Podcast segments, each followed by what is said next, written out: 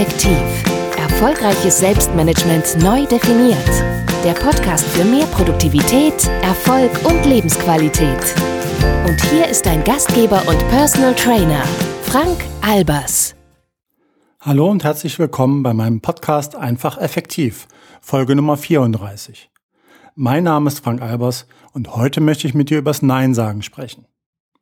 Nein sagen, Grenzen setzen. Na, wie war dein Tag heute so? War er wieder mal stressig? Hast du wieder den halben Tag in Meetings verbracht? Warst du mit Aufgaben beschäftigt, die eigentlich gar nicht zu deinem Job gehören? Kommt es dir vor, als wärst du heute erneut komplett fremdbestimmt gewesen? Und hast du, wie so oft, nicht geschafft, was du dir vorgenommen hast? Wahrscheinlich hast du wieder mal zu oft Ja gesagt, genickt oder einfach nur geschwiegen. Ist das das selbstbestimmte Leben, was du zu Beginn deiner Karriere angestrebt hast? Wenn dem nicht so ist, dann frag dich mal, warum denn der Tag heute so bescheiden verlief. Vielleicht solltest du einfach öfter Nein sagen und Grenzen setzen. Früher ging es mir ähnlich. Häufig trauen wir uns einfach nicht Nein zu sagen. Und was hindert dich daran? Eine ganz schön lange Liste. Du denkst, es könnte deiner Karriere schaden. Du hast Angst vor Ausgrenzung. Du hast Bedenken, du könntest etwas verpassen. Du möchtest nicht unhöflich sein. Du traust dich nicht, deinem Chef zu widersprechen. Du möchtest nicht schon wieder Schuldgefühle bekommen. Du hast Angst davor, beim nächsten Mal nicht wieder gefragt zu werden. Andere könnten glauben, dass du nicht leistungsfähig bist. Du möchtest niemanden verletzen. Du definierst dich vorwiegend über die Bestätigung anderer. Du möchtest gebraucht werden. Dein Bedürfnis, anderen zu helfen, ist stärker als dein Egoismus. Und schließlich möchtest du ja auch nicht als egoistisch gelten.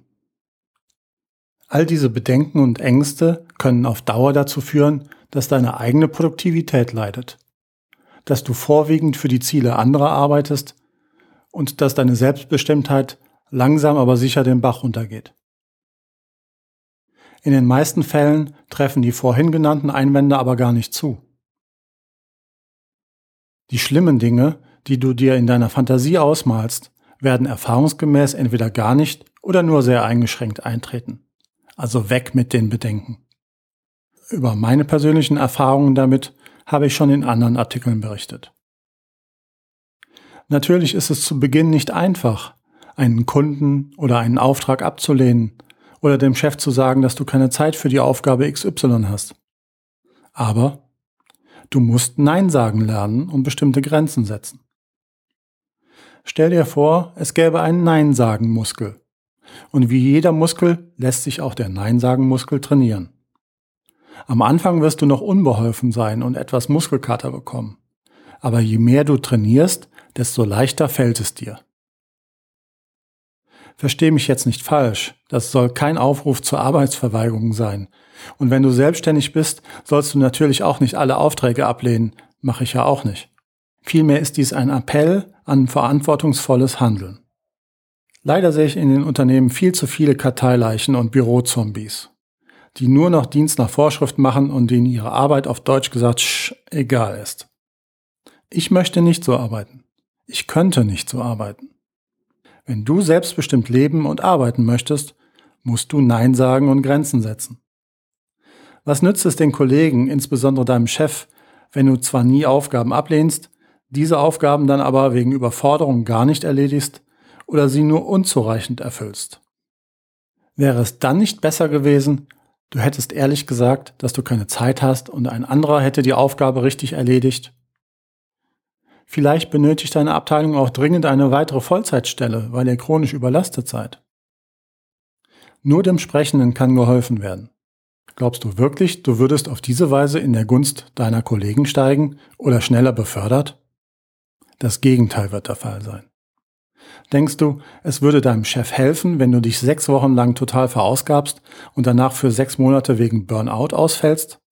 Das Gegenteil ist der Fall egal ob du angestellt oder selbstständig bist. Du musst mit deinen Kräften haushalten. Du musst entscheiden, was wirklich wichtig ist. Und zwar sowohl für dich als auch für das Unternehmen, egal ob es die eigene Firma ist oder das Unternehmen, in dem du angestellt bist. Denn auch von Angestellten wird gefordert, dass sie unternehmerisch denken. Also solltest du auch das Nein sagen lernen. Das erscheint zuerst etwas widersinnig, ist aber durchaus im Sinne deines Arbeitgebers. Ich möchte dir hierzu zwei Beispiele aus meiner selbstständigen Tätigkeit als externer IT-Berater geben. Fall Nummer eins: Als IT-Projektleiter nimmt man fast zwangsläufig an unzähligen Jurfixes, Status- und Projektmeetings teil. Und irgendwie wird auch immer erwartet, dass man dort erscheint. Aber auch wenn die Teilnahme an Meetings in vielen Unternehmen fast wie ein unverrückbares Naturgesetz erscheint, das stimmt gar nicht. Ich habe das in keinem Physikbuch gefunden, ich habe auch gegoogelt. Fehlanzeige. Man kann Meetings tatsächlich auch absagen. In einem Projekt war das extrem. Und irgendwie fand ich mich ganztägig von montags bis freitags in kleinen, sauerstoffarmen, dafür PowerPoint reichen Tagungsräumen wieder.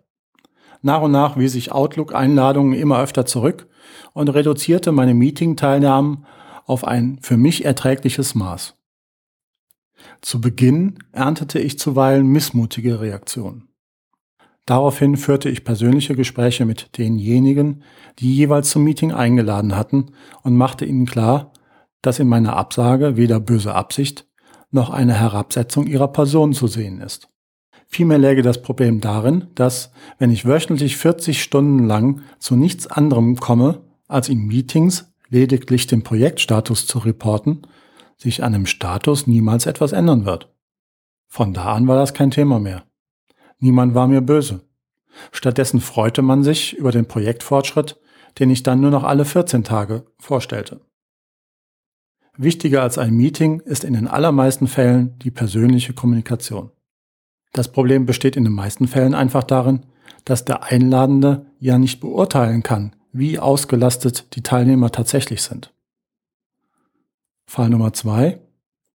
Ich wurde für ein Migrationsprojekt eingekauft und sollte in dieser Funktion die Projektkoordination auf mehreren Kontinenten und die Providersteuerung übernehmen. Zusätzlich hatte man sich überlegt, dass ich auch noch im Tagesgeschäft unterstützen sollte. Bereits nach zwei Tagen merkte ich, dass das so nicht hinhauen kann. Die Position des Auftraggebers konnte ich natürlich nachvollziehen. Man hatte eine teure externe Fachkraft eingekauft und wollte diese möglichst gut nutzen. Die ganze restliche Woche haderte ich mit mir. Es war eigentlich ein schönes Projekt, lief relativ lange und bot einen guten Stundensatz. Das wollte ich nicht verlieren. Auf der anderen Seite war mir klar, dass das so nicht zu machen war. Ich würde zum einen keine Zeit haben, mich vernünftig ins Tagesgeschäft einzuarbeiten, und zum anderen würde mir die Zeit fehlen, die ich für die Projektkoordination und die Kommunikation mit den Providern dringend benötigte. Das Wochenende nutzte ich dazu, ein wenig Abstand zu bekommen und mir darüber klar zu werden, ob und wie es weitergehen sollte und welches Risiko ich mit der kommenden Aussprache einging. Am Montagmorgen vereinbarte ich ein Gespräch mit meinem Auftraggeber. Ich erläuterte ihm meine Sichtweise. Er war etwas überrascht, weil ihm gar nicht bewusst war, dass die unterschiedlichen Aufgabenpakete jeweils so zeitintensiv waren. Der Bereich des Tagesgeschäfts wurde aus meiner Zuständigkeit gestrichen und ich konnte mich den eigentlichen Aufgaben im Projektmanagement widmen. Die Migrationsprojekte verliefen danach erfolgreich in Time and Budget, wie es so schön heißt. Fazit. Wenn du ein selbstbestimmtes Leben führen möchtest, dann solltest du auch danach handeln. Die Risiken, die du mit verantwortlichem Handeln eingehst, sind meist geringer als die Chancen, die sich dir bieten. In den meisten Fällen, in denen ich gegen den Strom schwimmen musste, immer im Sinne des Projekterfolges, hat mir dies den zusätzlichen Respekt der Beteiligten eingebracht. In letzter Zeit kommen Fragen in dieser Richtung auch immer häufiger in Vorstellungsgesprächen. Scheinbar wurde von den Unternehmen erkannt, dass Zeugnisse und Zertifikate alleine nicht der heilige Gral sind, wenn es darum geht, wertvolle Mitarbeiter einzustellen. Ja-Sager gibt es schon zu viele. Daher meine Empfehlung, Nein sagen und Grenzen setzen. Das erfordert einen respektvollen Umgang miteinander. Von mir aus auch mal emotional, aber nie persönlich und immer im Sinne der Sache. In diesem Sinne wünsche ich dir eine produktive Woche. Hab eine gute Zeit. Dein Frank Albers.